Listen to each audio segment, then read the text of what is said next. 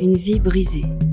Une fiction proposée et écrite par Jean de Hagar, retraçant le parcours d'un jeune Nigérien parti de son village natal jusqu'au rivage de la mer du Nord. Septième épisode. Mare Nostrum.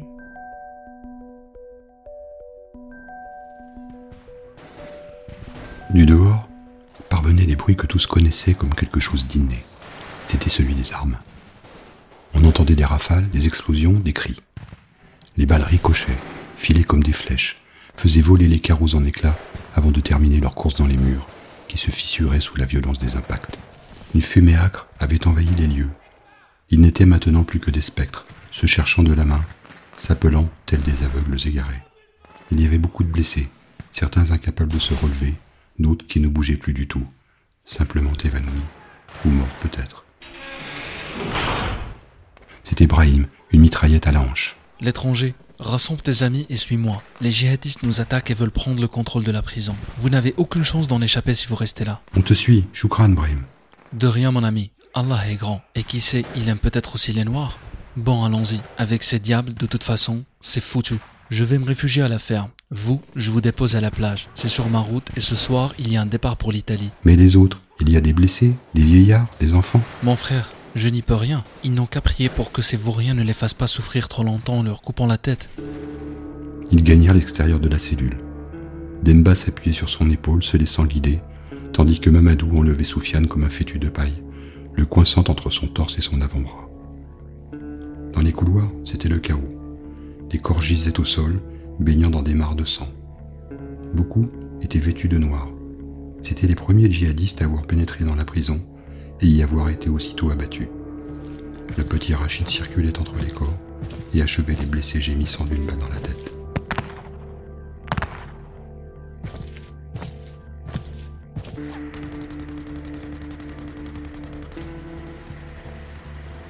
Ils débouchèrent bientôt dans la cour centrale, où les miliciens avaient installé leurs mitrailleuses entre des sacs de sable. Des camions surgissaient de tous les côtés, s'arrêtant dans des crissements de pneus pour laisser descendre des soldats qui se mettaient à tirer aussitôt en direction des assaillants. On va se faufiler par derrière. Il y a un passage où j'ai carrément pick-up. Ok, Brahim, mais je dois aller chercher ma copine et le petit. Je ne peux pas les laisser là. Fais ce que tu veux l'étranger, mais dès que j'arrive à la voiture, je file sans attendre. C'est trop dangereux de rester ici. Il s'enfonça dans la nuit et se dirigea vers le quartier des femmes. De ce côté, c'était le même désastre. Des cadavres de mères, d'enfants déchiquetés par les balles jonchaient le sol. Il se dirigea vers l'endroit où ils s'étaient rencontrés la veille. Elvira et Félix étaient là, tentant de se protéger derrière une cabane en tôle ondulée, servant habituellement de latrine. Il prit Elvira par la main, Félix dans ses bras, et se mit à courir. Brahim ne les avait pas attendus. Son pick-up s'éloignait et n'était plus maintenant qu'une petite tache disparaissant dans un tourbillon de sable rouge. Ils s'assirent sur une grosse pierre, effondrée. Les islamistes s'avançaient sur la route, les coups de feu se rapprochaient. Mais un bruit de moteur les sortit de leur torpeur. Brahim avait fait demi-tour et fonçait vers eux à toute vitesse. Je ne pouvais pas te laisser là, l'étranger. On va avoir besoin de bras l'an prochain pour ramasser les tomates. Allez, grimpez, vite.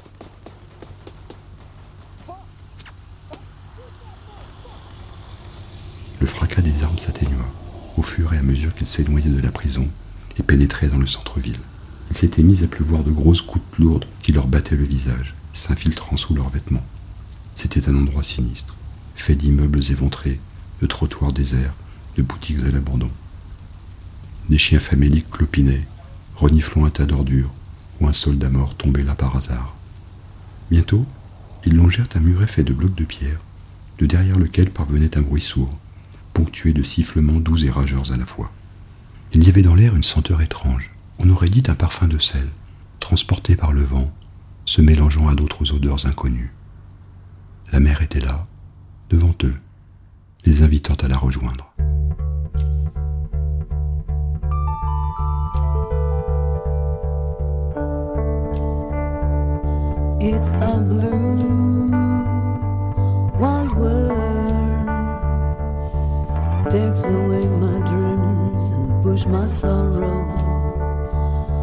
like a blue wild bird, dreaming and flying away.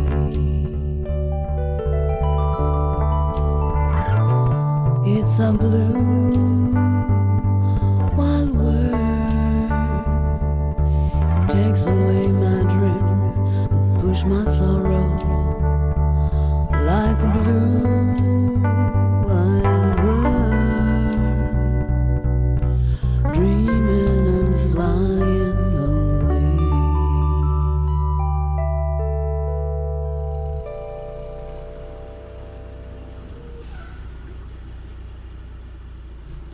S'arrêta. et Brahim sortit de la cabine. Descendez vite, je vous emmène jusqu'au bateau et après je file me mettre à l'abri. La nuit était noire. Ils longèrent un sentier sablonneux, débouchant sur une crique où régnait une activité fébrile. Brahim se dirigea vers un homme qu'il semblait bien connaître. Ils se mirent à parlementer à voix basse, tout en fumant des cigarettes. Allez, c'est bon, Brahim, je les emmène. Shukran mon frère, Allah te le rendra. Allah, je sais pas. Mais toi, si tu as un ou deux moutons à me donner, j'en ferai des bons méchouis pour le ramadan. Pas de souci, passe à la ferme quand tu veux. J'ai ce qu'il faut, des gros dodus qui viennent de Kabylie. Ça marche. Brahim remonta dans son pick-up et dit en démarrant Bonne chance l'étranger, si tu repasses à Zawiya, appelle-moi, tu auras toujours du travail ici. Merci Brahim, shukran, salam alaikum mon ami. Ils furent vite poussés sans ménagement vers des sortes de radeaux grossiers entourés de flotteurs. On distribuait à chacun ce qui ressemblait à des t-shirts sans manches, rouges et fluorescents. Gardez bien vos gilets de sauvetage. Les esclaves, vous en aurez peut-être besoin. dit un des passeurs, éloignant les embarcations du rivage d'un coup de pied sec et brutal. Il avait toujours pensé que s'il avait un jour la chance de voir la mer, ce serait par une belle après-midi ensoleillée. Il y aurait des gens en costume de bain, plongeant dans l'eau tiède, s'aspergeant en riant, quand d'autres joueraient au ballon ou dégusteraient une glace sous des parasols. Mais, là, il la découvrait grelottante au milieu d'inconnus apeurés cerné par un magma sombre et menaçant. C'était peut-être, se dit-il, une mer spéciale qui leur était réservée, une mer pour les oubliés du monde. Le soleil se leva bientôt, apportant une chaleur insupportable qui attisait la faim et la soif. Certains penchaient leur tête par-dessus le bastingage pour se rafraîchir ou essayaient de boire une eau salée qu'ils savaient pourtant être mortelle. Le moteur ralentissait souvent, s'arrêtait dans des hoquets avant de repartir en crachant des volutes de fumée bleue. C'était tout un groupe d'embarcations comme la leur qui avançait dans la même direction. Il cherchait du regard celle où pouvaient se trouver ses amis, tout en pensant à Elvira et à leur baiser. Il espérait tant faire un bout de chemin avec elle et Félix. Il sentait que s'occuper d'eux le grandirait, lui procurerait une forme de fierté, une légitimité d'homme.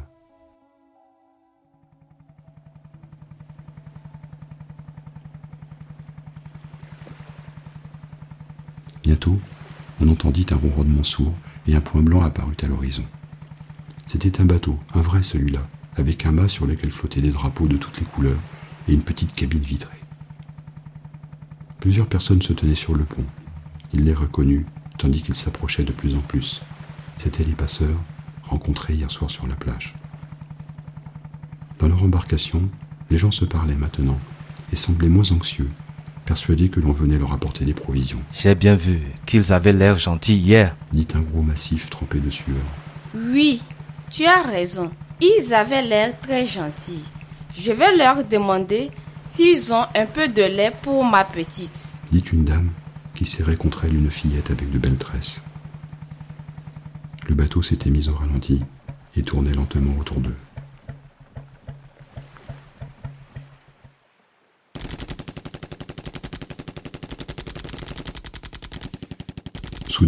Ceux qui étaient sur le pont sortirent des armes et se mirent à tirer de longues rafales dans les boudins des radeaux. Ce fut une clameur d'épouvante qui monta vers le ciel, un cœur sinistre. Vite dégonflés, les embarcations s'enfonçaient dans la mer. Aucun d'eux ne savait nager, et, paniqués, ils sautaient à l'eau, se serrant, s'écrasant, se bousculant. Certains s'accrochaient au reste des radeaux, d'autres faisaient des mouvements aussi vains que désordonnés, avalaient des paquets de mer, puis se noyaient, rapidement, par grappes. On les vit bientôt flotter comme de gros scarabées retournés, morts, maintenus hors de l'eau par leur gilet de sauvetage. Les passeurs riaient du spectacle, se donnaient des bourrades, fumaient des cigarettes accoudées au bastingage, regardant ces noyés comme des curiosités, leur agonie comme un passe-temps. Lassés peut-être, ils firent bientôt demi-tour, puis disparurent. On entendit encore quelques cris, quelques râles, puis ce fut le silence, seulement troublé par le bruissement des vagues et les mouvements de la houle. Il avait réussi à attraper une longue planche de bois, et s'y était maintenu comme il avait pu, tout en essayant de repérer Elvira et Félix. Il les aperçut quelques mètres plus loin. Agrippée à son radeau, serrant son enfant, Elvira se noyait, emmenant avec elle Félix vers une fin tragique. Il disparaissait sous l'eau, en ressortant par des à de plus en plus espacés. Il battit des pieds comme il put pour faire avancer son pauvre rondin, et réussit à les rejoindre, les tira de l'eau, les en éjecta plutôt, tant son énergie avait été décuplée par la rage et le désespoir.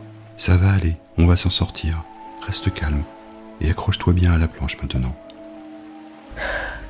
Oui, merci. J'ai cru qu'on allait mourir. Oui, moi aussi je l'ai bien cru. Tu sais où sont les autres? Soufiane et Demba, je ne sais pas.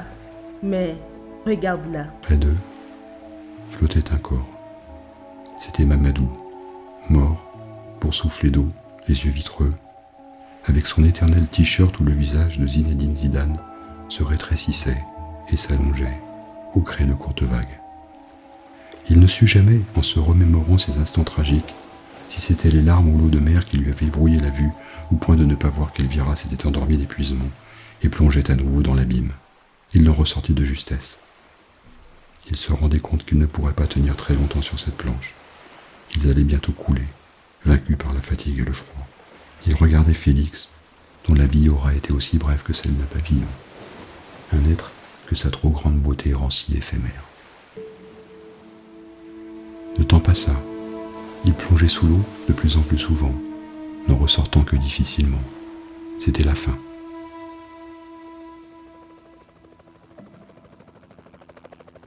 Ils entendirent un drôle de bruit, comme un gros frelon. Regarde, un hélicoptère. Un quoi? Un hélicoptère. C'était un engin étrange qui stationnait au-dessus d'eux, irisant l'eau et provoquant des remous. Don't move, don't move. A boat is coming for rescue. Criait une voix comme descendue du ciel. Il ne comprenait pas, mais Elvira lui dit Il parle en anglais. Un bateau arrive pour nous sauver. En effet, on en voyait un enfler au loin, s'approchant de plus en plus vite, pour bientôt être tout près d'eux, ses gros moteurs bouillonnant à l'arrière.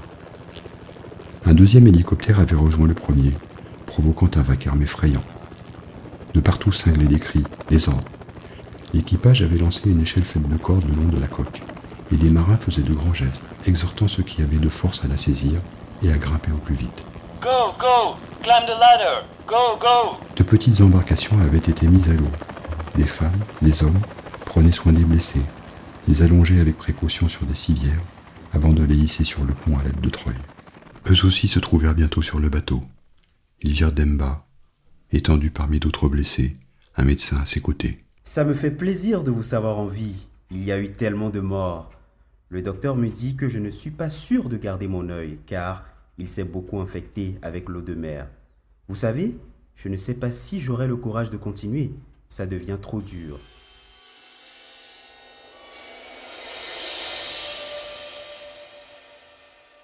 Lui aussi aurait bien eu besoin d'être réconforté.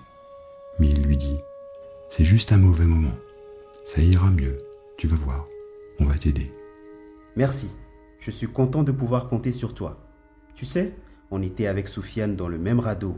Il a eu le pied arraché par les pales du moteur quand il est tombé à l'eau. Il a été rapidement pris en charge, mais malheureusement, il va devoir être amputé. C'est horrible. Nous, on a vu Mamadou mort, noyé. Quelle tristesse tout ça, tout ce voyage. C'est un vrai calvaire. Brahim, il disait qu'Allah aimait peut-être les Noirs, mais moi j'ai plutôt l'impression que c'est le monde entier qui nous déteste. Oui, tu as peut-être raison, mais il va falloir vivre avec ça. On leur avait distribué des couvertures dorées pour les protéger du froid. Des jeunes gens de toutes les nationalités s'occupaient d'eux, leur donnant à manger et à boire. Il y avait des personnes de la Croix-Rouge aussi, qui s'activaient pour soigner les souffrants, consoler ceux qui avaient perdu un proche, emmitoufler les petits enfants. Le soir tombait. Le bateau se mit en route, quittant ce sinistre théâtre. Elle s'accouda au bastingage et regarda les corps qui flottaient. Petite bouée multicolore qui rétrécissait à mesure qu'il s'éloignait. Il laissait là son ami, qui ne deviendrait jamais footballeur, ni rien d'autre du tout. Il était parti quelque part, dans la nuit des amis. Il se souvenait de la belle voix de Mamadou quand il entonnait l'hymne national, dont il était si fier. Liberté, c'est la voix d'un peuple qui appelle tous ses frères de la Grande Afrique. Liberté, c'est la voix d'un peuple qui appelle tous ses frères à se retrouver.